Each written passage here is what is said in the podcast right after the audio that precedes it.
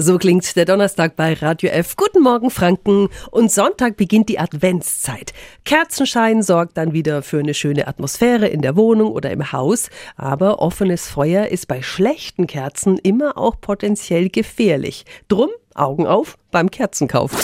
Radio F. Jetzt Tipps für ganz Franken.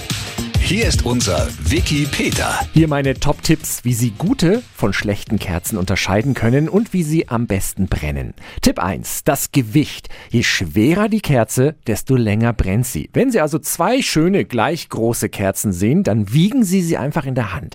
Tipp 2. Ungefärbte Kerzen wählen. Der Farbstoff im Wachs kann nämlich den Docht verstopfen.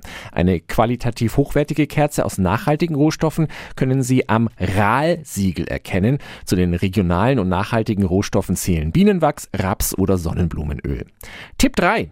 Bevor Sie die Kerze das erste Mal anzünden, schneiden Sie den Docht etwa einen halben Zentimeter ab. Das verhindert, dass die Flamme zu lang wird und unnötiger Ruß entsteht. Übrigens, auf dem Nürnberger Christkindlesmarkt sind Sie ab morgen beim Kerzenkauf auf der sicheren Seite. Es gibt einen Stand mit Bienenwachskerzen, einen mit handgefertigten Kerzen und sogar eine Kerzenwerkstatt, in der Sie Ihre eigenen Kerzen kreieren können.